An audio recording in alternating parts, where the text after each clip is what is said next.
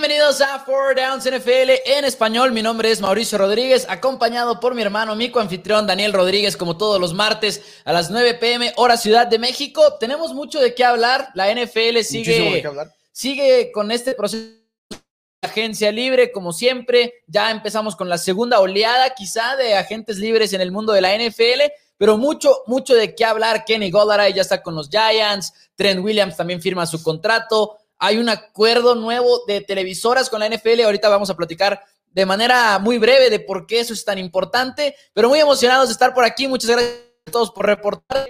Denle like al video, compartan si son nuevos en Four Downs. Like a Four Downs, suscríbanse a través de YouTube. Dani, bienvenido, buenas tardes. Muchísimas gracias. Sí, todavía hay mucho que hablar como tú dices, ya una segunda oleada de los jugadores de la agencia libre, pero aún así tuvimos tres contratos muy importantes y muy grandes que se sienten como la primera oleada, entre ellos Trent Williams, Kenny Golladay y el safety Justin Simmons de los Broncos de Denver, que vamos a estar hablando de los Broncos, por eso el casco que tenemos aquí en este momento, lamentablemente rayado por el coreback Jake Plummer de los Broncos de Denver, pero ¿qué se le va a hacer? Este, tenemos, de hecho, la anécdota, la anécdota. De, de, siempre. Nos encanta esta anécdota. Por cierto, los que ven Four Down saben saben que coleccionamos cascos de, fútbol americano y algunos de ellos están autografiados, pero este le decimos rayado porque había un casco en la misma tienda que compramos de los Broncos sin el autógrafo, sin, sin la rayada, ¿Sin la rayada? que valía menos que el casco con el autógrafo. Valía más el casco con el ah, Sí, ajá, valía, Más, valía más el casco que no tenía el autógrafo o sea, este. Literalmente, este había perdido valor como casco. se devaluó. Se, devaluó por haber sido rayado por Jake Plummer, que ni siquiera fue. ¿Qué? Realmente, digo, no Yo creo. No fue increíblemente ¿Recordaremos mal esa historia o algo por el estilo? porque nunca me ha hecho sentido. Nunca, nunca me ha hecho sentido eso. Totalmente lo que es, es. Pero en sí, firmas muy importantes que hemos tenido en la NFL y realmente bastantes equipos que se están armando muy bien. Y pues emocionados, emocionados porque pues la agencia libre todavía queda mucho jugador, todavía queda mucho jugador disponible, están haciendo los Pro Days de los equipos de la, del fútbol americano colegial. El día de hoy fue el de Alabama, se vio muy bien, de hecho, y tuvo buenas, este, buenos números, así que... Saludos a todos, saludos a José Lizalde que nos está viendo a través de YouTube, saludos a Enrique Morín que nos está viendo desde León, Guanajuato, Víctor Anchondo que pregunta, ¿Newton será el coreback titular de los Patriotas? ¿Y quién será el primer pick de los Pats? El momento todo parece indicar que Newton es el titular. Todo parece, se sigue diciendo que están abiertos a más opciones, pero el día de hoy se reporta que Marcos Mariota acepta un recorte del sueldo con los Raiders de Las Vegas. Se esperaba que Marcos Mariota fuera a ser intercambiado de equipo y los Raiders pues, mal, malosamente, ahora sí que valga la redundancia, se esperaron a que los posiciones de corebacks en los ciertos equipos donde estaba disponible, como era Washington, como era Patriotas, entre otros, se llenaran antes de llegar y decirle a Mariota, oye, ¿qué te, qué, qué te parece si te bajas el sueldo? Y así, le hubieras pedido eso al inicio y Mariota hubiera dicho, no, tradéame, córtame, pero ahorita Mariota sabe, los lugares seguramente ya están ocupados, ya no va a tener mucha opción, entonces mejor se queda con los Raiders de Las Vegas. Por esa razón, ya no veo ningún otro coreback veterano que pudiera ser una solución para Nueva Inglaterra, mm. más que Cam Newton, quien ya está ahí, y quizás, porque la otra parte de la pregunta es que quién será el primer pick de los Pats. Estoy convencido que va a ser un coreback. Empiezo a pensar que va a ser Mac Jones. Empiezo a pensar que no van a tener la munición para subir. Es que no, va a ser complicado subir. Adam Schefter no hace mucho reportó prácticamente como un reporte. Cuatro corebacks se van a ir en el top 6 del draft. Sí, yo, y si esa es la situación, Patriotas va, a ser complicado subir para Patriotas tomando en cuenta que el pick 2 y 3, el 2 seguramente va a ser un coreback para el mismo equipo que es dueño del pick, los Jets de Nueva York, pero el 3 siendo los Delfines de Miami, no vas a darle la opción a tu rival divisional que te ha dominado durante 20 años para que Tonga tome a otro coreback futuro y te vuelva a dominar por otros 15 años. y principalmente, como dices, yo creo al menos mi preocupación principal es lo que dices de no creo, de plano, no creo que los Cowboys tengan lo suficiente para poder subir en el draft. Los Patriots. los Pats, eh, efectivamente. Saludos también a Juan Ramón Sánchez que nos está viendo, dice respecto a Cowboys, ¿qué podemos esperar algo aparte de safety? Los Cowboys ahorita, también por ahí dice Cristian Yair que mañana firmen a Malik Hooker. Hay visitas de safeties el día de mañana para los Cowboys. Se espera que firmen a uno de ellos en la posición de free safety. Algo más no ha sonado, por lo menos en, forma de reporte, pero yo creo que los Cowboys iban a estar interesados en traer ya sea un linebacker, un cornerback, algo eh, de profundidad en las posiciones que necesitan ayuda defensivamente hablando. Cornerback me encantaría y quiero que traigan cornerbacks, aunque sea bancas, tráete cornerbacks bancas porque no tienes ni siquiera eso en este momento. Oye, a mí, a mí lo que me dio risa hace poquito en tu Twitter, una persona, algo estabas tuiteando sobre Chon Lee, si va a volver o no va a volver. Sí.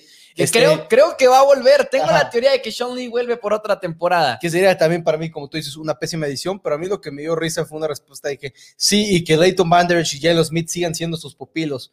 Y si necesitas que Jalen Smith sea pupilo por quinto año en su carrera, ya se complica la cosa, ya es, es lo que es. El mismo Vanderich ya va a su cuarto año. Ya va a su cuarto año, ya ninguno de los dos deberían de ser mentoreados de que Exacto. pupilos, ya al contrario, ellos deberían de ser los titulares y Chon Lee debería ser el situacional, el y te voy a decir algo. roten. En el caso de Chon Lee se aplica esta idea de que, ah, que, sea, que sea como el, el maestro de los jugadores, porque Sean Lee ha demostrado en muchos sentidos ser ese tipo de jugador, ¿no? Un jugador que enseña, un jugador que está ahí para el equipo como un jugador diagonal entrenador, pero luego muchas veces siento que sobrevaloramos esa idea en los jugadores, y digo en todos los equipos, digo todos los aficionados, Muchas veces cree uno que están ahí los jugadores de verdad para entrenar a los más jóvenes. Y es muchas veces puede ser incluso todo lo contrario, porque el jugador más joven viene para amenazar tu trabajo en la NFL. Normalmente ese es el caso. Muy, por eso la, carrera, las carreras en la NFL son tan cortas, porque, o, por eso luego nos preguntamos, ¿qué fue de fulanito? ¿Qué fue de Perengano? Tienes que tener un muy alto nivel para no ser reemplazado por los jugadores que siguen llegando en el draft de la NFL. Que son más baratos, los tienes bajo un contrato muy manejable por el hecho que son, que son novatos. Y por eso, año. en promedio, la carrera en la NFL es de menos de cuatro años, según yo es como de tres es de tres, algo. Es de tres punto algo, realmente es una locura. Tomas en cuenta que sí, los veteranos, quizás lo que pasa es que los que más nos... Los, que, conoces, los que conoces llevan los que duran 12, 14 años pero, ¿cómo se llama? Pero realmente no es, la, no es lo normal, lo normal es que salgas rápidamente de, la NFL. Claro, saludos también a Blanca Aurora Certuche, que como todos los martes está por aquí, dice buenas noches, saludos jóvenes, saludos también a Miguel de la, de, la Fuente, que nos está viendo desde Monterrey. Dice por acá, Giovanni Medina preguntaba por las visitas de los safeties en Cowboys, son el miércoles, miércoles son el día de mañana, ya literalmente estamos a una nada de esas juntas. ¿Cómo ven a, Seahawks? A, Seahawks eh, perdón, dice Manuel, ¿cómo ven Wilson sigue firme en Seahawks? Yo creo sí, definitivamente se va a quedar. ¿Vieron la oferta? Hablamos de la oferta la semana pasada, creo que no. Creo que hablamos nada más de la contratación de Andy Dalton en Chicago. Sí.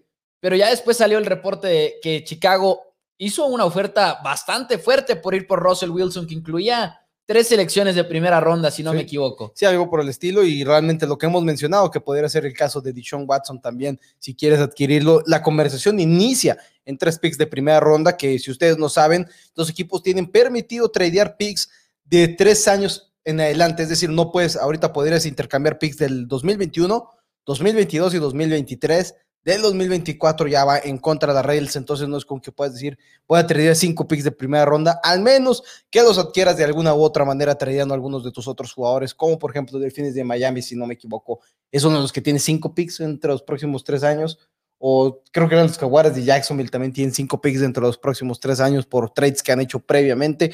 Así que intentaron ir por, por Russell Wilson con todo. Creo que Russell se queda. Dentro de lo que cabe, hicieron un movimiento trayendo a Gabe Jackson, guardia del equipo de los Raiders de, de Las Vegas. Las Vegas que dijo, ya no quiero mi línea ofensiva. Tradearon a Rodney Hudson, a Trent Brown y ahora Gabe Jackson, tres titulares fuera en la línea ofensiva en los Raiders de Las Vegas. Pobrecito Derek Carr. Así que por lo menos un poquito de ayuda cayó para el lado de, Russell Wilson y veamos qué es lo que sucede en Seattle esta temporada porque se viene un año bastante complicado en esa división. Así es. Saludos también a los que se están reportando en YouTube. Hay gente viéndonos a través de, de, YouTube. Muchísimas gracias por estar por aquí también. Ya estamos empezando a transmitir estos videos por allá. Saludos, ahí no alcanzo a ver el nombre. Bueno, es F Chapa, quisiera suponer que es Fernando Chapa ahorita rápidamente. Ya Luis Armando Hernández Castillo, que también nos saluda desde Nuevo Laredo. Muchas gracias por ser de los primeros comentarios en nuestra página de YouTube, que ya la estamos empezando a, a crecer. Y vamos a estar hablando el día de hoy de varias contrataciones, de varios agentes libres y demás, pero antes un comentario que creo hay que abordar también porque es de lo que se está hablando mucho en la NFL. Pregunta Mariana Morales de Coster, dice, ¿qué piensan del escándalo alrededor de Deshaun Watson? Está muy, muy fuerte, la verdad. Y como siempre es el caso con los casos legales, igual uno tiene miedo de decir cosas que no debería de decir, pero tampoco quieres alivianar la situación porque se ve muy, muy pesado y son ya, si no me equivoco, más de 20. 14, son 14 mujeres. 14 y más de 20 demandas. Más de 20 demandas, que están acusando a Deshaun Watson de acoso o de violencia sexual de algún tipo. La verdad es que hasta uno dice, obviamente, si se demuestra y todo, y todo, pues qué pena por Deshaun Watson que se castigue como se debe de castigar, no solamente desde un punto de vista deportivo, sino penalmente y todo lo que conlleve esto, porque la verdad suena muy, muy feo. Que hasta el momento lo que he visto es que incluso las demandas son de materia civil y no son, cargos, o sea, no le están levantando cargos a Deshaun Watson. Es un tema muy, muy pesado y la verdad es que uno ve 16 demandas, 24 mujeres y para mí es muy, muy difícil pensar que no hay algo ahí. O sea, algo tiene que haber ahí. Se complica, se complica mucho la situación. Y qué lamentable, la verdad. Esperemos pues tener más información próximamente. Es, difícil luego opinar sin mucha información y no, no, quieres, pero definitivamente es preocupante lo que hemos estado escuchando. Es, preocupante, al final de cuentas, como dices, si acaso es culpable, pues que se le castigue como se le tiene que castigar, como tú dices, no solamente de parte de la NFL, que a mi punto de vista, si acaso se le comprueban estos casos, debería acabarse la carrera de Sean Watson en la NFL, no debería volver a pisar ah, claro. un emparrillado en ningún punto de su carrera.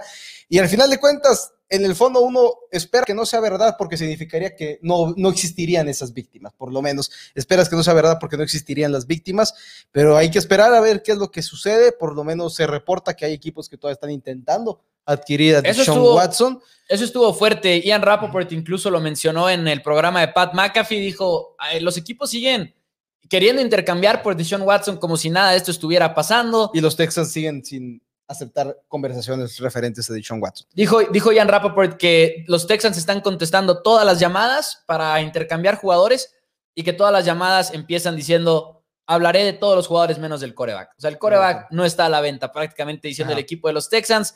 Ya veremos, pero sí, muy, muy preocupante todo lo de Deshaun Watson. Gracias a Mariana por la pregunta. Esperemos que próximamente podamos tener un poquito más de información y realmente entrar a todo lo que hay que entrar. Saludos también a Pepe Elizalde que se está reportando, saludos a Francisco Yáñez que nos ve desde Waco, Texas, a todos los que se reportan en los comentarios. Vamos a entrar ahora a, eh, a los temas, porque hay que hablar de esta agencia libre que ha estado bastante pesadita y a mí me gustaría empezar por lo de Kenny Gollaray y los Giants de Nueva York. Kenny Gollaray, los Giants de Nueva York, estamos hablando de un equipo que se lleva a uno de los mejores receptores en toda la agencia libre de la NFL, pero no es nada más la contratación de Gollaray, sino hay muchas adquisiciones en el equipo de los Giants que te hacen preguntarte si podrían o no ser un equipo diferente en el 2021 pero también pierden a Kevin Seidler, que eso nos preocupa mucho a nosotros. Sí, es lo que yo decía, que realmente, ¿por qué te deshaces de Kevin Seidler si vas a ir a gastar dinero en otras posiciones? Entre ellas, Kyle Rudolph, uno de las alas cerradas, que lo adquieren, que de hecho ahorita está ya empezando a tambalear su contrato. Kyle Rudolph firmó por dos años y 12 millones de dólares con 4.5 garantizados, pero empieza a tambalear su contrato porque cuando llegó a las instalaciones, ahora sí, de Nueva York, a tomar su examen físico, los doctores de los gigantes están diciendo que Kyle Rudolph necesita una cirugía en el pie. Uh. Entonces, de requerir una cirugía en el pie, y están ahorita viendo qué es lo que va a suceder.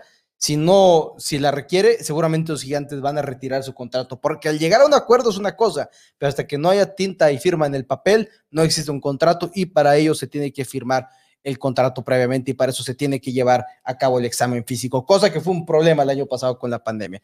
Pero Kenny Gola llega a los gigantes de Nueva York, creo que por fin sustituyen lo que dejaron ir en Odell Beckham Jr. cuando lo tradearon de equipo después de que, por más que se cansó el gerente general en su momento de decir, no firmamos a Odell Beckham Jr. para tradearlo, lo tradearon, wow, no, no lo veíamos venir, y ahorita están, este, ya traes aquí en Golladay, y me gusta el, emparejarlo con un Sterling Shepard, que creo que es un receptor de mejor nivel de lo que quisiera la mayoría de la gente aceptar. Creo que Sterling Shepard es muy buen receptor. Y a ver si John Ross. Es lo que Excelente receptor veloz, el velocista que rompió el récord del 4 yard dash en el, en el combine. A ver si este segundo aire lo hace vivir al, nivel que teníamos en su draft. Porque ha tenido grandes momentos. Él, él, arrancó con los Cincinnati Bengals y todo, y lo sabemos. Y sí fue más o menos una decepción, por así decirlo, pero esa decepción también tuvo que ver con una que otra lesión importante, con muchas cosas y además estabas en los Bengals de Cincinnati. Y no digo que los Giants de Nueva York sean un equipo contendiente ni nada por el estilo, pero quizás estés en una mejor situación. Entrando porque por lo menos tienes un proyecto en la posición de coreback, está Daniel Jones, eh, hay, hay varias piezas con las que puedes funcionar, Y a diferencia de cuando estabas con los Bengals, no te están pidiendo ser el hombre Ajá. de la ofensiva. Aquí John Ross llega a una ofensiva que, como lo estamos comentando, ya firmaste a Kenny Golladay, va a ser el número uno, ya tienes una que otra pieza como Sterling Shepard. Si Kyle Rudolph llega a resultar, ya tienes a Kyle Rudolph y también con Evan Ingram. Saquon Barkley, el mismo, el mismo También. Saquon Barkley, que por lo menos lo puedes involucrar en el juego aéreo, también tiene cierto peso, ¿no? Y de coordinador ofensivo tienes a Jason Garrett, que, que- es broma, es broma. Pero en realidad me encanta la contratación de John Ross. En cuanto a lo de Kenny Golladay, insistimos nosotros en que estamos hablando en uno de los mejores receptores de la NFL y platicábamos cuando arrancó la agencia libre, platicábamos de que no, al principio nos sorprendía verlo como el número uno, el número dos en los rankings de la agencia libre, pero Golladay ha sido muy productivo para los Lions de Detroit en temporadas en las que no ha habido mucho de qué hablar de los Leones. Sí, que el único miedo que teníamos es que tiene 28 años de edad, apenas está entrando su quinta campaña en la NFL, entonces no es un jugador joven, o sea, es joven, pero no es joven para la experiencia que debería de tener. No sé si me explico. Sí. Y este, y tiene, viene una lesión importante la temporada del 2020. Y cuando un equipo como Detroit, y creo que lo dijo Matt Miller de esa manera, que no tiene talento y decide no intentar firmar a Kenny Golladay, es como que, que está ahí, que hay ahí, que está escondido, que no, que es lo que no sabemos, qué es lo que va a Sí. suceder. Porque me sorprende que ni siquiera intentaran hacer un tag and trade, o sea, ponerle la etiqueta y intercambiarlo de equipo, porque entiendo que quizás si le pones la etiqueta va a jugar este año contigo y en el 2022 se va a ir y no eres un equipo que estés a un Kenny Golladay de ser Pero también los, competente. Pero también los Lions no son este equipo que se dé a conocer por lo racionales y lo Sí. sanos que sean en cuestión de administración, ¿no? Quizás también, también es importante. Es, es- es un, fuera de broma, es uno de los No, equipos sí. que más disfuncionales pueden parecer y es uno de los equipos que todos los años los aficionados están pidiendo que cambien los dueños, que cambie la directiva. Y a ver cómo le va. Yo estoy emocionado para los Lions por el cambio que hay en la posición de head coach, el cambio que hay también en la directiva del equipo. Va a estar divertido, esperemos que funcione por fin porque se lo merecen, vaya. Ajá. Ahora, Aitor Cardoné, que si no me equivoco es un personaje de Club de Cuervos. Sí. Sí, No, bueno, es que Es Cardoné. él es Cardona, pero él es Aitor Cardona. Cardona. Ah, no sé- Cardona, perdón, sí, es que No sé qué tanto, igual y, igual y si se llama Aitor y se pone el apellido, igual y hay que nos platique. hay, hay que nos platiquen. Dice que sobrepagaron por Adoree Jackson, otra de las grandes contrataciones que hace el equipo de los gigantes de Nueva York.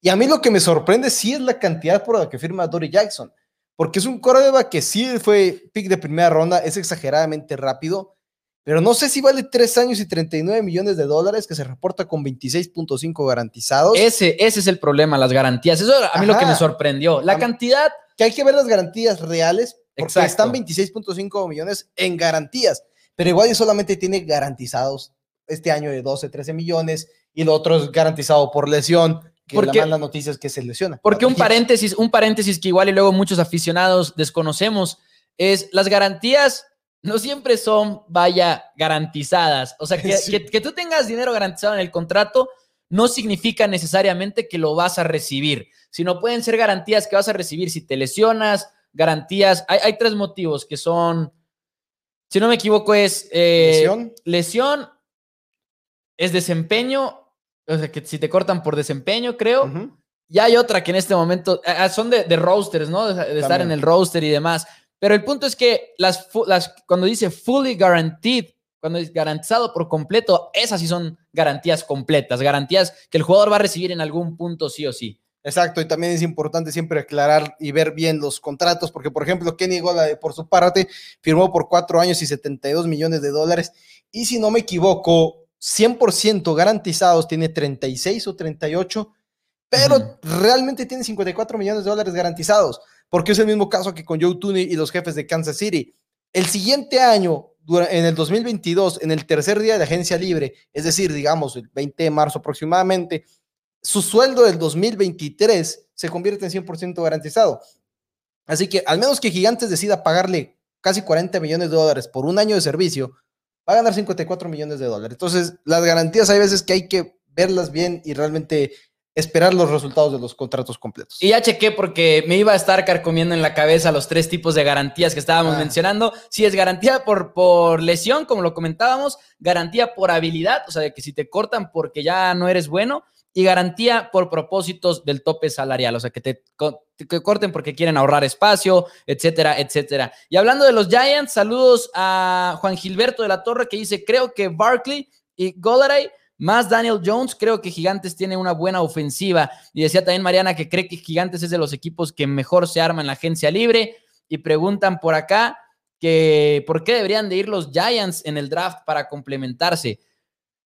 Fueron por tackle recientemente. Ahorita no sé si considerarías armas ofensivas después de traer a jugadores. En, qué lugar seleccionan? Los Giants tienen un buen pick. Tienen un, buen, pick. Pero tampoco es tan alto el pick. Mm, yo creo que tendrías que ir por un cazacabezas, probablemente. Es top 10, ¿no? Si no me equivoco, es, 11, es el 11. Es, el 11. Estamos hablando que seguramente los mejores dos tackles ofensivos. Si, si ya se fueron cuatro corebacks, estaríamos hablando quizás uno de dos corners. No, descarto que vayas por un receptor. Un corner, puedes ir por un corner. Puedes ir por un corner si está cualquiera de los dos corebacks, Patrick Surtain de Alabama y en este momento. Puedes ir por Kyle Pitts. Igual y no es el Igual ya firmaste a Kyle Rudolph y todo, pero estás preocupado por su pie. No, Kyle y traer a Kyle Pitts es traer a Kyle Pitts. Sí, no, no, Kyle Rudolph no te debería frenar el por Kyle Pitts. Creo, que están en una situación muy buena de puedo ir por el mejor disponible. Puedes ir por el mejor disponible. Ahora Edson Cortázar nos dice que para él la mejor ofensiva en el este de la Nacional son los Vaqueros de Dallas, concuerdo. La mejor defensiva es el equipo de Washington y que los Gigantes son el más, este, más equilibrado. Y ahí es el único punto en el que estoy en desacuerdo porque creo que Washington es el más equilibrado. Realmente estoy emocionado. Más adelante hablaremos de, obviamente, la firma de Curtis Samuel para el equipo de Washington, pero me llama mucho la mm. atención la ofensiva de, Washington. No estoy diciendo que vaya a ser una de las mejores, ni, mucho menos. pero el problema es la posición de coreback, definitivamente. Ajá, va, a tener sus buenos partidos Ryan Fitzmagic y otro va a ser Ryan Fitztragic, que es lo que nos tiene acostumbrado a Ryan Fitzpatrick. Pero se me hace un equipo que está bien balanceado y creo que al momento de hablar del balance me gustaría hablar también del head coach y creo que tiene el mejor coach de la división este de la nacional. ¿Ron Rivera? Sí. Probablemente, probablemente. probablemente. Está, está buena esa, esa pregunta, es, es, difícil de contestar. ¿Qué opinan de la llegada de Joe Flasco a Eagles? Pregunta Jorge Enrique. A mí me, me, me hizo sentido.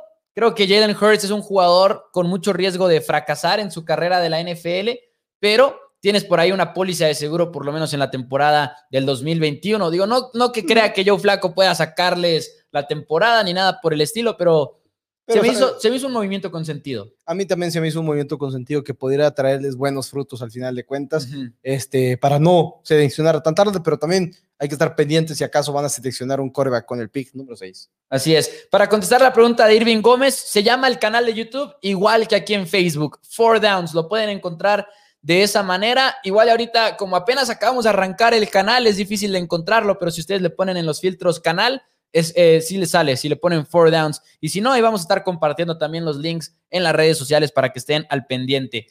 Rápido, comentarios. Einer Vázquez nos pregunta a través de YouTube que cómo vemos a los vaqueros en la agencia libre y nos manda un abrazo desde el Estado de México.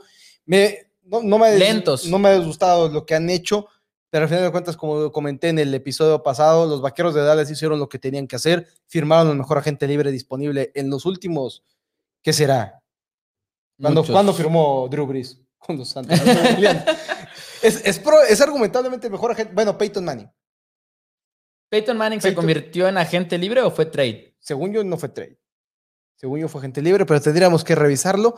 Pero pues técnicamente podría considerarlo como un. Sí, creo que fue agente libre. Fue agente libre, entonces creo que serían los tres mejores agentes libres. Firmaron a Dak Prescott y Luis Armando Hernández, Luis Amado Hernández, perdón, nos pregunta que qué tan cierto vemos el cambio de los, de los rumores del cambio de Michael Gallo por Stephen Gilmore. Personalmente no lo he visto en ningún lado el rumor. Está con todo ah, ese rumor. Está con todo ese rumor. No, no, no, pero entre aficionados. Ah, ok. O sea, es un Porque rumor. ahora sí que yo estoy muy clavado en Twitter, Cowboys Twitter, yo muy clavado en Patriots Twitter y no lo he visto en, en Twitter. Fíjate, es, es un rumor que como que arrancó entre aficionados porque dijeron, oigan, ¿y si esto? Y como tiene sentido, en realidad es un movimiento que se ve viable, lo escuchas y no te suena descabellado ni nada por el estilo. ¿A, ti, a ti, no te gusta para quién? ¿Para Pats? A mí ya no me gusta para Pats. A mí en realidad, mira, a mí me encanta Michael Gallup y siempre he sido de la opinión de que no quiero que intercambien a Michael Gallup. Pero si es por Stephon Gilmore y tienes el plan de pagarle a Stephon Gilmore, adelante. Pero no, no creo que sea un rumor que tenga mucho mérito, no creo que se vaya a dar el movimiento y creo que es más que nada algo que han impulsado, nos hemos impulsado nosotros los aficionados en vez de que haya un reporte diciendo, oigan, está esto en consideración, porque eso sí no, no ha salido de ningún lado. ¿no? Y a mí se me hacía un ganar-ganar previo a las firmas de Hunter Henry y John Smith. En este momento creo que Patriotas está mejor intercambiando a Stephen Gilmore por este pick del draft en un a- momento dado. y- y- o quedándose a o Gilmore. quedándose, o quedándose a Stephen Gilmore al final de cuentas. Pero bueno, ¿te parece que pasamos a una de las grandes firmas en la agencia libre? Una de las grandes firmas de la agencia libre que se dio, neta, se dio, se acabó four downs y casi casi que se, que se reportó la noticia. Clásico. Porque se reportó el miércoles por la mañana y era uno de los agentes libres más importantes de este año. Trent Williams, tackle izquierdo, que sabemos que es una, uno de los mejores en su posición en la NFL. Platicábamos nosotros de que, oye, y si lo firman los Colts, y si lo firma tal, tal, tal. Pero Trent Williams termina firmando por cinco años con los 49ers. Y son cinco años en el contrato,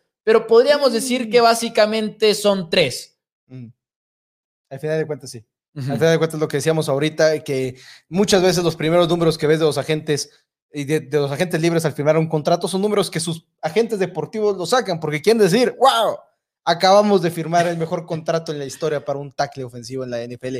Que Y no lo vamos a ganar todo, pero aquí está. el Pero aquí está, pero mira, Aquí, no firma. Así Taysom Hill, mira. Tómenle foto. A Taysom Hill lo hizo el coreback de 140 millones. Como el meme. Había un meme. Había un meme de lo de Taysom Hill y platicamos más al respecto la semana pasada, por si no lo vieron, que es un contrato fantasma, básicamente nada más para manejar el tope salarial. Y, y era un video de, no sé, parece como un reality show, de que eso suena a algo que te gustaría y lo, sí, pues no lo vas a recibir, no lo vas a recibir. Así que sí, firma un contrato de 5 años y 138 millones de dólares, lo cual lo ponía en casi 24 millones de dólares por año, lo cual su- su- suena hermoso, pero realmente es un contrato de 3 años y 60.5 millones de dólares, lo cual es un excelente contrato para un tackle izquierdo de 33 años. Realmente no te puedes quejar, es un excelente Y con un historial, porque ya tiene su historial de lesiones también, Trent de Williams. lesiones, sus problemas con el equipo de Washington en su momento, todavía Redskins de Washington, este fue bastante grande y realmente increíble. A mi punto de vista, lo que más me saco de esta conversación y de este tema es, ¿cómo es posible que los Colts no fueron por Trent Williams? Los Colts están sentados en 60 millones de dólares de espacio, no los quieren usar. Yo no Y entiendo creo que- cómo han dejado ir a algunos jugadores que han dejado ir. Todavía menos entiendo cómo no van por agentes libres. ¿Cómo no vas por una gente libre? Está bien que le gusta pagar a sus propios jugadores y que están pensando en pagarle a, a otros este, de sus próximos agentes libres, pero creo que podías haber puesto a Quentin Nelson y Trent Williams juntos y argumentablemente es la mejor, es la mejor del centro a la izquierda, es la mejor alineación que existe en la NFL. Y no es que tengas a un coreback que tú digas, ah, me puedo dar el lujo de rifármela sin grandes agentes Ey, libres. ey, Porque Carson Wentz no lo es. claro que sí, nunca le ha molestado la presión. ¿Nunca qué? La ¿Nunca le ha mole- molestado la presión a Carson Wentz? No, nunca le ha molestado. No, pero fuera de broma, es un equipo que no entiendo qué es lo que están haciendo. Y me sorprende porque Ballard es un buen, es un buen general manager, o ha hecho cosas muy buenas para los Colts en el draft y demás. Pero ese éxito quizá no lo hemos visto todavía replicado en la agencia libre y creo que es en gran parte porque no ha existido esa agresividad en la agencia libre que nos gustaría ver por parte de los Colts. Peligro y también pierden a T.Y. Hilton, ¿eh? Por cierto. Que eso no se me haría un- una super pérdida. No, Si pero, hubieras pero, firmado estás- pero nada más, pero exacto, a, a eso voy. No es una gran pérdida T.Y. Hilton, pero es, es una gran pérdida porque estás perdiendo, perdiendo, perdiendo y no estás sumando nada en la agencia O sea, libre. al final de cuentas tradeaste por Carson Wentz, que decimos que no le estaba yendo bien en Filadelfia porque no tenía un equipo a su alrededor. Tenías un equipo a su alrededor y estás dejando que se desarme. Y no Exacto. le vas a armar nada. Es como que creo que ya vimos esa película. Tenías ese- que le iba a pasar a Carson Wentz. Tenías ese equipo con el que Philip Rivers pudo llegar, pudiste llegar a la postemporada, le te diste un gran tiro con los Buffalo Bills en la postemporada y todo, y más o menos querías eso mismo con Carson Wentz, pero ahorita es preocupante que están perdiendo jugadores cuando no tienes que dejarlos ir, Sí. como Denny Quattro, por ejemplo, el tackle defensivo, y no estás sumando nada a un equipo que es talentoso en una división en la que, discúlpame, pero tienes muchas posibilidades ¿eh? de estar ahí en la postemporada. Podría ser incluso el favorito dentro de la- del sur de la americana y los Colts se están sentando en sus laureles sin hacer nada. Eso es lo que iba. Realmente estamos viendo un sur de la americana que el año pasado tenías a Titanes y a Colts como los mejores equipos de esa división. Unos tejanos que, bueno, tenías a Deshaun Watson.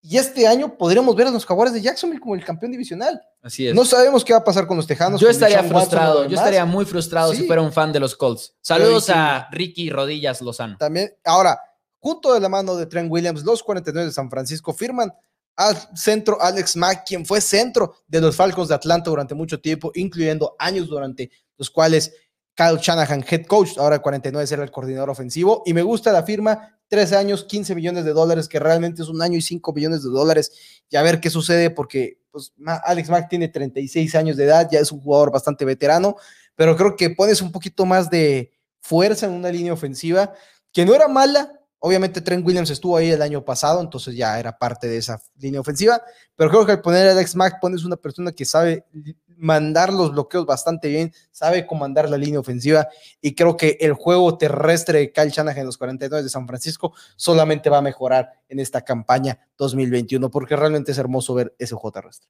Completamente de acuerdo. Unos cuantos comentarios, dice por acá Jania Toledo, Tyson, Multiusos Hill, Osvaldo Aguirre dice en Cincinnati también hubiera caído bien Trent Williams sí, al final de cuentas necesitas proteger a, Joe Burrow. No sé si Bengals quiere como buscar a este tackle ofensivo joven, sobre todo porque estás en una posición en el draft para hacerlo y por eso creo que, que igual y no lo hubiera visualizado de esa manera, pero sí, al, final de cuentas pudiste haberlo firmado y traer a alguien en, más en el draft de la NFL en otra posición. Podría ser ido por algo así. Ahora creo que Penny Sube es la mejor opción. Lo que me sorprendió de los, de los Bengalíes de Cincinnati es no buscar quizás a Kevin Seidler, este, quizás este, ir por un este, Joe Tooney, que igual sí lo intentaron, pero a final de cuentas a Joe Tooney le pagaron demasiado y te lo pagan los Chiefs.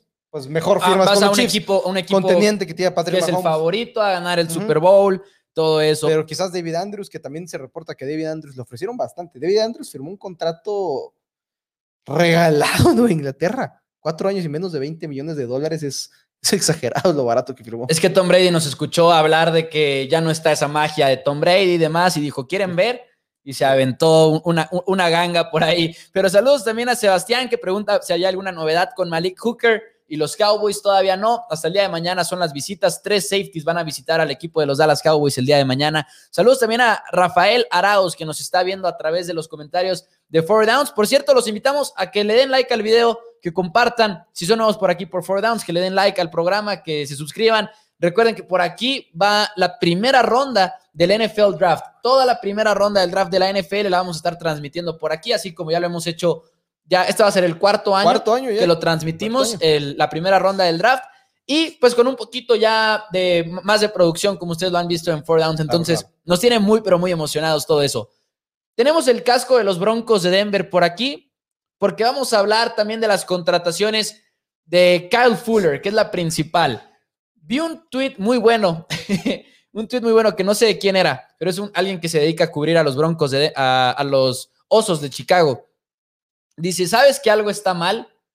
Cuando dejas ir a un jugador y lo firman más rápido de que lo que te tardarías en pedir una pizza y que llegue la pizza. Dice, y sí, los Bears estuvieron ahí que lo querían tradear, que lo querían tradear, nadie lo, nadie, no se da ninguna negociación de intercambio, cortan a Kyle Fuller, que es un buen cornerback, es un muy buen cornerback, diría yo, y en menos que nada se anuncia su llegada a los Broncos de Denver, en menos que nada. Que es importante también aclarar, al final de cuentas, pésimo error de parte del equipo de los Osos de Chicago en los últimos años, porque primero que nada, tradeas por Nick Foles para que sea tu titular, pésima decisión. Y entonces le estás pagando ahorita a Nick Foles y ese dinero que le estás pagando a Nick Foles en la temporada del 2021, pudiste habérselos pagado a Kyle Fuller.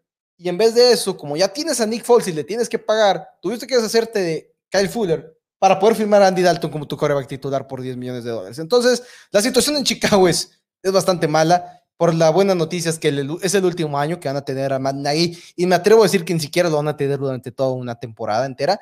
Y si son los osos de Chicago en ese momento, tienes que sacarle el jugo a lo que tienes ahí y es intercambiar a Allen Robinson. Pero bueno, Kyle Fuller, me encanta la llegada y como te digo, la buen, lo, justo es que firma rápido porque ya lo habían intentado tradear. Entonces seguramente ya habido, había habido ahí una conversación ya con los Broncos de Denver y demás, pero me encanta lo que está haciendo los Broncos de Denver. Traes a Kyle Fuller para ponerlo con el número 23. Ahora viene una duda porque si no me equivoco, Firmas también a Ronald Darby por 3 años y 30 millones de dólares, sí. con 20 millones garantizados prácticamente. Él usó el 23 también la temporada pasada. Y tienen un jugador en el equipo que en este momento no me puedo acordarle el nombre, que también utilizó el 23. ¿En la, en la posición o corredor? Tres, cornerbacks, si no me equivoco. Tres cornerbacks, todos utilizaron el número 23 la temporada pasada. Obviamente, uno en Denver, uno en Chicago, el otro en el equipo de Washington. ¿Y quién se va a llevar el número 23 esta campaña? del 2021, pero los Broncos. Disparejo. Disparejo. no cabe duda. Pero me encanta lo que está haciendo Broncos. Vuelves a tener una pareja de cornerbacks como la que tenías cuando tenías a Chris Harris Jr. y a Kip Talib. Ahora la tienes en Ronald Darby y Kyle Fuller. La mala noticia es que pues Kyle Fuller firmado solamente por un año, pero veamos si le puede sacar jugo y extenderlo porque aparte, Fuller jugó con Big Faño en Chicago. Y ahora Big Faño es el head coach en, en, Denver. Sabes que lo vas a saber utilizar y sabes que le va a sacar el mayor jugo posible. Y la firma de Justin Simmons, que sé que como fanático de los Cowboys quizás te duele un poco. No, ¿sabes por qué no me duele la firma de Justin Simmons? Porque sabía que no iba a salir de Denver. Ah, Como que nunca tuve la esperanza de que Justin Simmons no va a ser un bronco de Denver. Termina firmando la extensión de contrato, ya lo habían etiquetado, pero ya se convierte en el safety mejor pagado de la NFL. Si no me equivoco, sí se convirtió en el mejor pagado. Y Justin Simmons, desde que llegó a la liga, se ha posicionado como o el mejor o uno de los mejores. y, y tiene todo el sentido del mundo que se quede con los broncos. Denver, lo hemos platicado ya varias veces, tiene mucho talento Denver. Lo que no tiene quizá es una división en la que puedan brillar, porque ahí están los Chiefs de Kansas City y por más que querramos ahorita, los Chiefs es el equipo por excelencia en la NFL, se están convirtiendo en los nuevos Patriotas, como lo hemos, lo hemos comentado muchas veces aquí, que van a estar ahí año tras año, sobre todo ahora que Mahomes está asegurado a largo plazo, a larguísimo plazo de hecho. Y coreback, Drew Locke es, Drew Locke ha demostrado cosas buenas, pero también ha demostrado cosas muy malas. Y yo creo que ninguno estamos seguros de que sea el hombre ahí en Broncos. Y no, y no está seguro de que sea el hombre para vencer un equipo de Mahomes, que creo que todo llega a lo mismo. Exacto. Pero al mismo tiempo, me encanta lo que tiene el equipo de Denver. Dejas ir a Philip Lindsay, que lo cual se me hace una buena decisión en punto de vista. Creo que Philip Lindsay es uno de los jugadores más sobrevalorados en la NFL. Pero bueno, tienes un, buen cuerpo de receptores. Obviamente, Jerry Judy en su segundo año. Corran Soron, veamos cómo vuelve la lesión en ligamento anterior cruzado. La posición de la cerrada con Noah Fant está bastante bien. Este, tienes una buena línea ofensiva. Este Bowles te dio un brinco enorme en la temporada del 2020.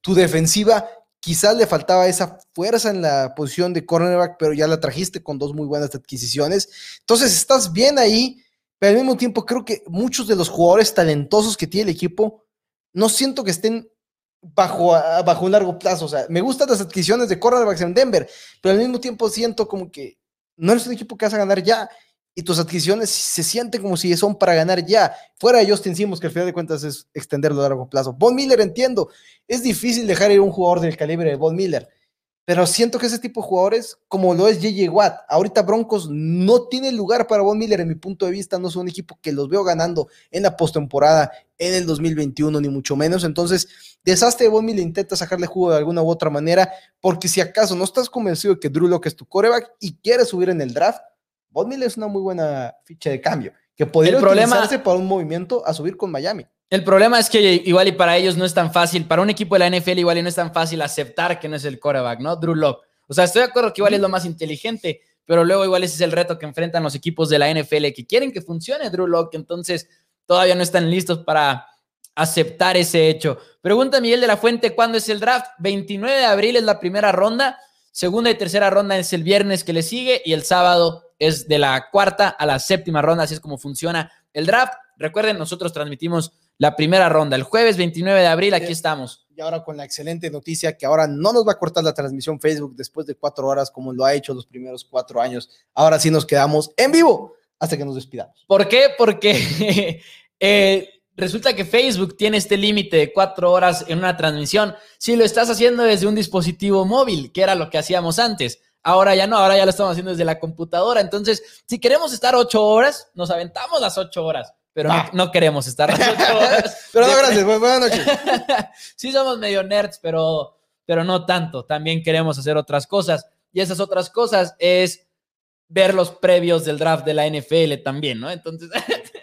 pero, eh, eh, es, de todo, ¿verdad? Pero también hay un comentario que Chicago desastroso desde el momento que tradearon por ir por Mitchell Trubisky en vez de ir por Patrick Mahomes y Deshaun Watson.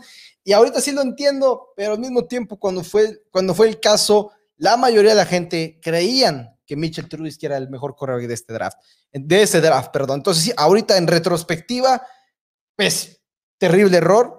Que ahora me gustaría pensar cuando, cuando se enfrentaron ahora en el kickoff de Sean Watson y, Patrick Mahomes, que todo el mundo le decía el Mitchell Trubisky Bowl, el Trubisky Bowl, porque son los dos jugadores por los que Chicago no apostó. Incluso no sabemos, y los jefes te pueden decir que sí, y los osos te pueden, digo, los tejanos te pueden decir que sí, que tenían a Dichon Watson como su coreback número uno y que los jefes tenían a Patrick Mahomes como su coreback número uno. Así como Hugh Jackson te puede decir de que yo quería seleccionar a Mahomes con el pick número uno. Ajá. Es probable que el único que se las compraría serían los jefes que tuvieran a Mahomes como número uno, porque confío mucho en Andy Reid, número uno, y porque tradearon desde muy alto.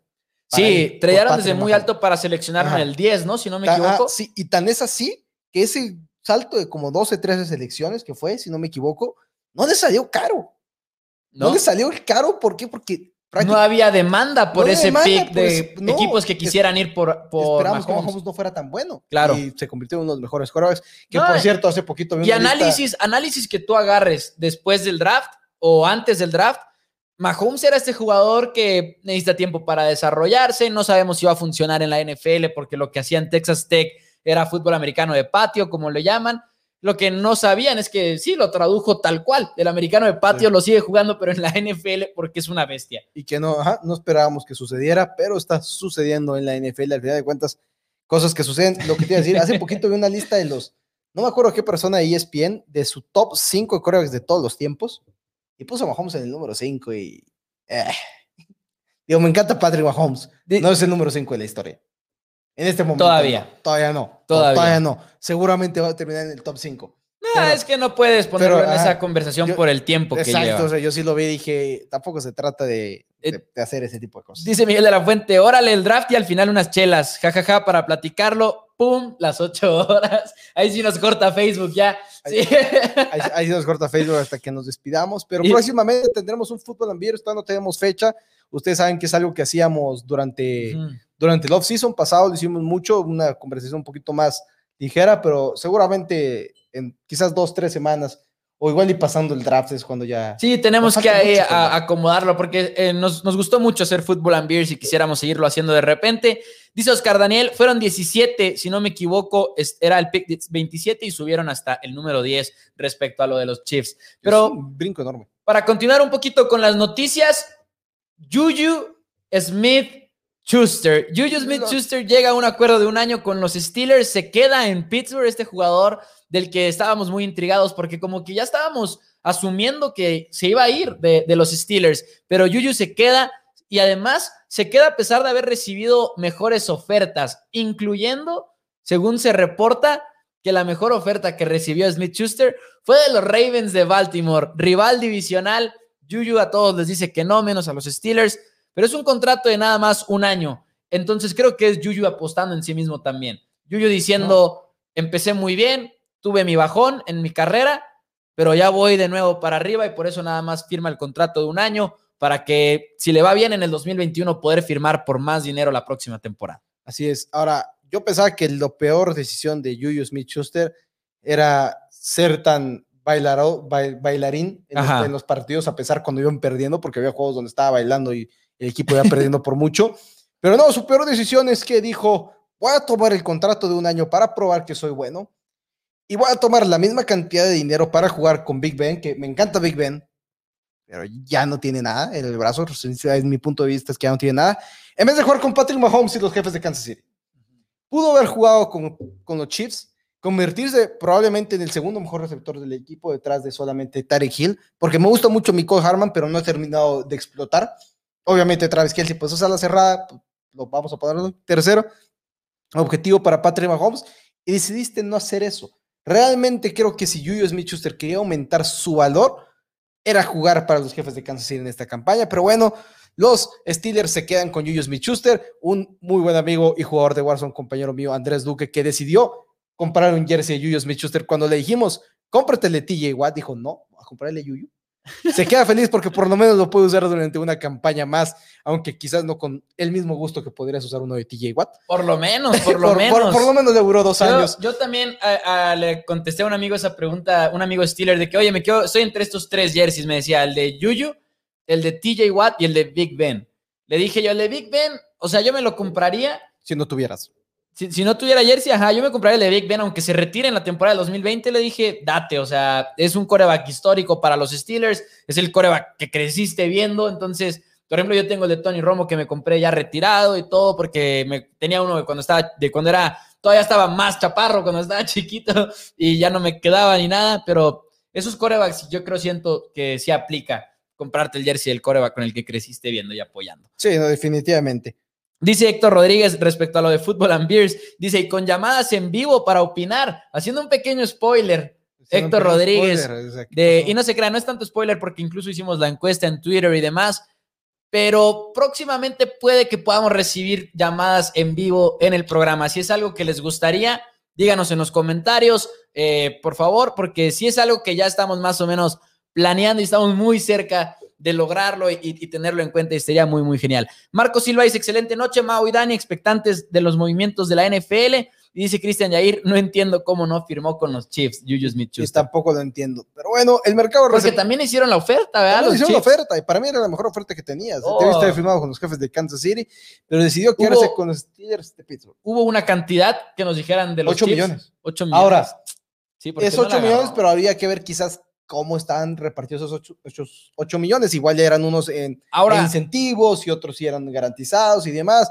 Pero aún así creo que la mejor opción para Yuyo había sido, era firmar con el equipo de los este, jefes de Kansas City. Ahora, no, no digo que esté bien pensado, pero igual la lógica de Juju Smith-Schuster era, quiero apostar en mí mismo de verdad y quizá ahí en Kansas City no voy a ser el número uno ni el número dos y quizá aquí en, Pittsburgh pueda hacerlo, no lo pues sé. Podría ser. Está, está difícil, está difícil. Ahorita hablaban de cuál era el mejor equipo balanceado en el este de la Nacional y me encanta la adquisición de Curtis Samuel, firma por tres años y 35 millones de dólares. No hay mucha más información todavía del contrato y cuánto es garantizado y cómo está acomodado, pero creo que Curtis Samuel junto con Terry McLaurin y la de Antonio Gibson, que salió de la nada en la temporada pasada, creo que es una muy buena dupla de receptores en el equipo de Washington para que Ryan Fitzpatrick haga un poquito de ruido, no va a ser la gran cosa. Bueno, Ryan Fitzpatrick o se, me cae el nombre. Del, héroe de Taylor Heineke. Taylor Heineke. Taylor Heineke, cualquiera de dos. Ah, buen daño, pero me encanta Curtis Samuel en ese equipo. El primer jugador en entrar al Salón de la Fama sin retirarse. Exacto, ese, ese mismo jugador. El primer jugador en entrar al Salón de la Fama sin retirarse en un partido aparte que perdió. pero increíble juego de Taylor Heineke, realmente. Pero me gusta y creo que es de las firmas que más me han podido en este offseason, que no fue en Nueva Inglaterra realmente. Lo querías. Curtis Samuel es un gran jugador. Moría por Curtis Samuel. Sería como que rejuvenecer a Julian Edelman, como Julian Edelman rejuveneció a Wes Welker. Sería así como que, ah, te toca a ti. Y es este jugador que tenía el rol en Ohio State de tipo corredor diagonal receptor, que todavía sigue teniendo ese rol en la NFL. De repente lo vimos, lo, lo, vemos en roles especiales. Muy buena contratación, estoy de acuerdo. Y sobre todo con esa incertidumbre en la posición de quarterback, me gustó, me agradó el movimiento de, de, agregar a, Curtis Samuel al equipo de los, de, iba a decir el, nombre, de Washington Football Team. Que ya se reportó que parece que sí va a ser ahora oficial su nombre, que porque realmente ha tenido muy buena reacción del público, de los aficionados de Washington. está padre. A mí, yo no estoy en contra, realmente me, gusta, porque me gusta que es el único, que es así. Me no me gustaría que hubiera otro igual. Me gusta que sea el Washington Football Team y se acabó. Me dio mucha risa cuando se burló de eso Steve Harvey, el comediante en los premios de la NFL, pero sí creo que la verdad estamos hablando de, de, un buen nombre, Washington Football Team. No lo sé. También vimos la contratación de nada más, nada menos que la leyenda AJ Green, que no sé si ha sido el mismo. No, definitivamente. Pero es un jugador que todavía vale la pena tener en tu equipo. Y a mí lo que más me puede es que creo que es con los Cardenales, por cierto, no dije el equipo. Es, con los Cardenales de Arizona, que es justo lo que iba. Creo que firma el retiro de Larry Fitzgerald. Y si uh. no, no entiendo por qué traerías a AJ Green. Porque ¿por qué voy a tener a AJ Green y a Larry Fitzgerald en vez de seguirle dándole bola a Andy Isabella y Christian Kirk? Especialmente Christian Kirk, que realmente se ha visto bien. Y creo que si ya los juntas esos tres receptores y pones a Christian Kirk, siento que empieza a haber un poquito de problema ahí, pero estoy emocionado por ver a AJ Green, porque AJ Green va a estar en la agencia en la zona roja. Y lo mejor de todo es que creo que nunca hemos visto a AJ Green en la zona roja como el segundo objetivo de tu coreback. Porque DeAndre Hopkins es el número uno. Y Kyler Murray va a poder voltear a ver a AJ Green y va a tener cobertura de uno a uno contra el segundo cornerback o quizás una doble cobertura. Y si tiene doble cobertura, ¿qué crees? Entonces DeAndre Hopkins está un poquito más libre. Y eso es lo que me llama la atención, ver a AJ Green siendo quizás el segundo objetivo alto o tercero en la zona roja va a ser interesante. Oye, un, paréntesis, porque nos etiquetaron en Twitter. ¿Tú, ¿Tú crees que nos ven, Dani, así en su celular, en la computadora, en el iPad? ¿Tú crees que nos ven así como, No, como simples mortales? Pero no. Nos ponen en la televisión, nos ponen en la televisión Nada y y pueden ver saludos a arroba guion bajo de Coster. Gracias por la foto, la verdad es que qué padre, qué padre. Pero sí. Siguiente movimiento también íbamos Este, a hablar de... de los agentes libres receptores. Obviamente, Emmanuel Sanders con el equipo de los Bills de Buffalo. Me gusta mucho la adquisición, porque creo me parece fue por 4 millones. La que odio, y odio con y, todo mi perdón, corazón, e importante porque se les fue también John Brown. que dejaron ir. Dejaron ir, pero se les va, o sea, me refiero a que no está ya en el equipo. Y eso era un jugador importante para los, para los Bills, Sí. entonces necesitaba reemplazar esa, esa posición en, en la, en la receptoría, vaya. en la receptoría. Me va a gustar ver cómo trabaja en el centro del campo entre Cole Beasley y Emmanuel Sanders. Va a ser una ofensiva bastante interesante. Y la que más odio de todas las adquisiciones de receptores que he visto en esta agencia libre es la de Marvin Jones, el equipo de los Jaguares de Jacksonville. Porque lo único que va a llegar a hacer es restarle valor a la vez que Chenault, receptor de segundo año, y DJ Shark, receptor de tercer año en el fantasy fútbol. Porque realmente estaba emocionado. Dije, vamos a ver a Trevor Lawrence, van a ser muy buenos receptores, va a repartir muy bien el balón ahí. Y ahora le agregas a Marvin Jones y siento que ah, se va a comer una, dos recepciones, quizás un touchdown de vez en cuando. Y dije, ah, nomás, le, nomás va a afectar el valor. Así como ese pésimo backfield para el fantasy fútbol que tenemos en Houston con Mark Ingram, David Johnson y Philip Lindsay. Es como que, ¿y ahora qué? Oye, una excelente pregunta que hay en los comentarios de parte de Orlando Koala. Dice, chicos, ¿cómo se determina la posición o los jugadores que están en el draft en las rondas compensatorias? De entrada, ahí lo que pasa es que no hay rondas compensatorias como tal. Hay siete rondas en el draft de la NFL y los picks base son del 1 al 32, que sabemos por ahí que el 32 es el Campeón. el campeón y el número uno es el equipo que con peor récord terminó. A partir de la tercera ronda, también hay picks compensatorios que van después de esos primeros 32 base.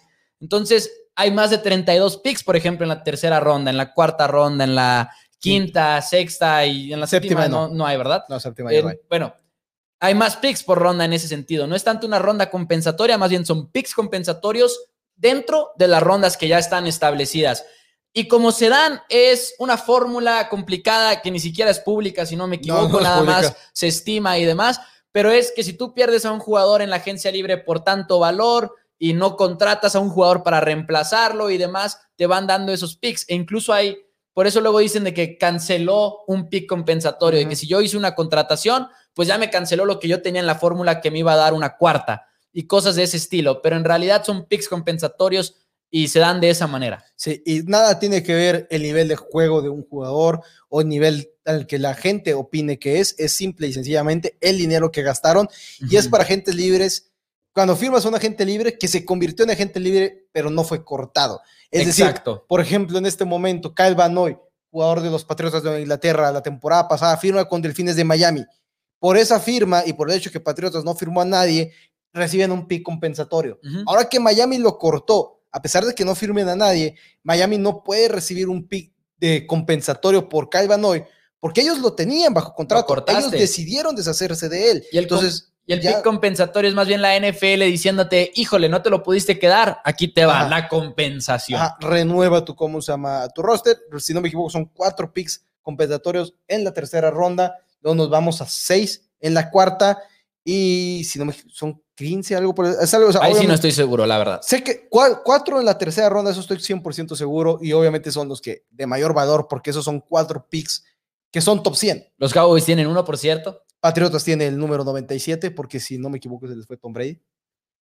Creo, creo, Creo, que se les fue creo. Tom Brady. Que Y te lo- tendría los que Cowboys revisar. tienen el 99 por Byron Jones, cornerback, que le fue muy bien con los Dolphins, por cierto, en ¿Quiénes su primer año. dos? Philip Rivers es el segundo, segundo con el Mm, 98.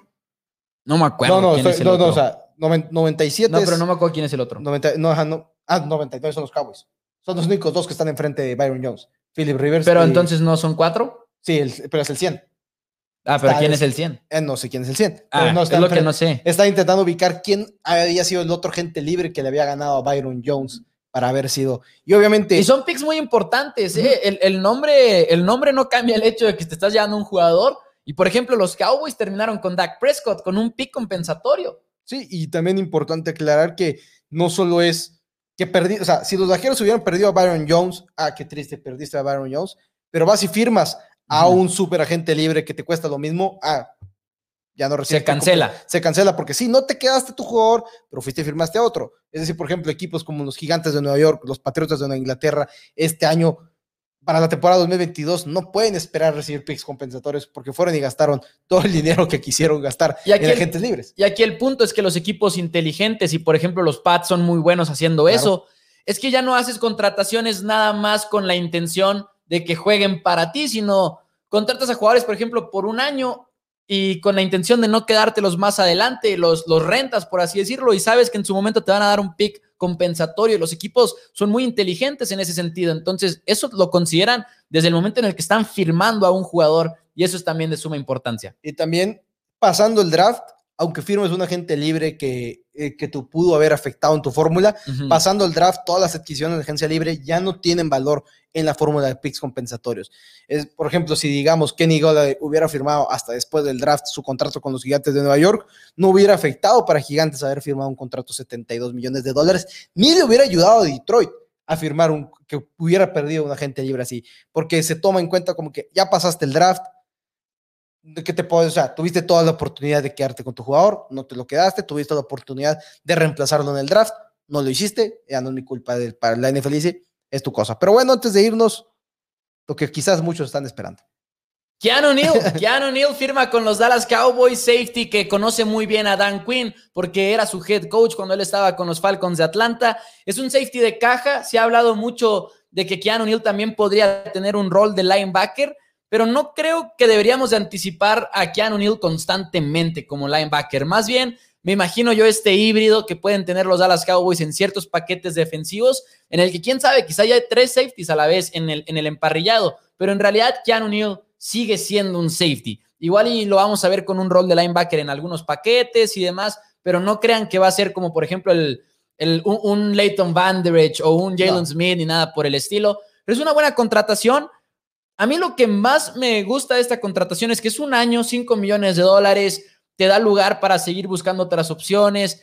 Y además, a pesar de que viene con un historial ya de lesiones y demás, Keanu Neal tiene 26 años, va a tener 26 años cuando arranque la temporada regular.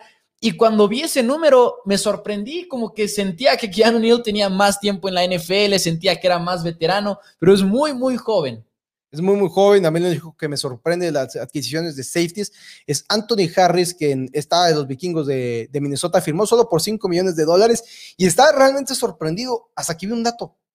Tiene 30 años de edad. ¿En qué momento Anthony Harris tiene 30 años de edad? Pero de todas maneras, 5 millones de dólares fue muy poco, ¿no? A, mí, la cuando vi el número. la posición de safety es brutal. Y Anthony eh, Harris. para la edad. Sí, para, la edad. No, se me hace tan bueno. Pero incluso las proyecciones que tú ves de Pro Football Focus, todos lo veíamos con más de 10 millones de dólares por mm. año, Anthony Harris. Todos. Y es más, un contrato de más de un año. No un año por 5 millones de dólares. Eso fue una, una gran, gran sorpresa. Y, y vienes de tu mejor temporada en 2019. 2019, por Y sí se viene el golpe de, en la carrera, pero nadie esperaba un contrato de un año, 5 millones de dólares. 2019 nadie. es el único año de excelente nivel. Ya empezaste a ver que 2020 tuvo un peor pero sí tuvo varios de muy buen nivel. Pero no o sea, que el 2019 sea su mejor, no significa que no trajera ya varios años la posición de safety es una posición poco pagada y creo que ya cuando vi su edad no me no estoy tan sorprendido, pues. Pero bueno. Pero nadie, pero nadie lo veía venir. y, ya sabíamos lo de la edad. Pues sí, ahora hay una pregunta aquí que nos pregunta que si hay un valor estimado para los contratos de los jugadores que vienen novatos que firman, por ejemplo, Trevor Lawrence. Y sí, prácticamente todos los contratos están ya establecidos de cuánto va a ser. Solamente tardamos el tiempo en que se lleguen los, las firmas o no en los contratos de los novatos, porque están peleándose de cómo se van a repartir las garantías, que cuándo me vas a pagar mi adelanto, cuándo me pagan mi otra parte y demás pero básicamente los, todos los contratos de los drafts ya están establecidos por un este por el contrato, el CBA y el acuerdo que hay entre NFL y Asociación de Jugadores de la NFL. Eso es lo que más llega a cambiar, lo que son las garantías, lo que son eh, el lenguaje del contrato y demás. Pero bueno, dice por acá Jorge Escudero, ¿creen ustedes que Alden Smith se quede con los Cowboys? No lo sé. Están diciendo, Esta es la primera aparición de Vito en el set nuevo. Esta es la primera aparición de Vito en el set nuevo. Dijo, voy a salir, ¿cómo no? Nadie me va a detener. Y aquí les voy a quitar, aquí les voy a quitar el casco para que lo, aprecien en todo su esplendor. Dice, hablen de algún suplente coreback para Dallas, dice Ricardo.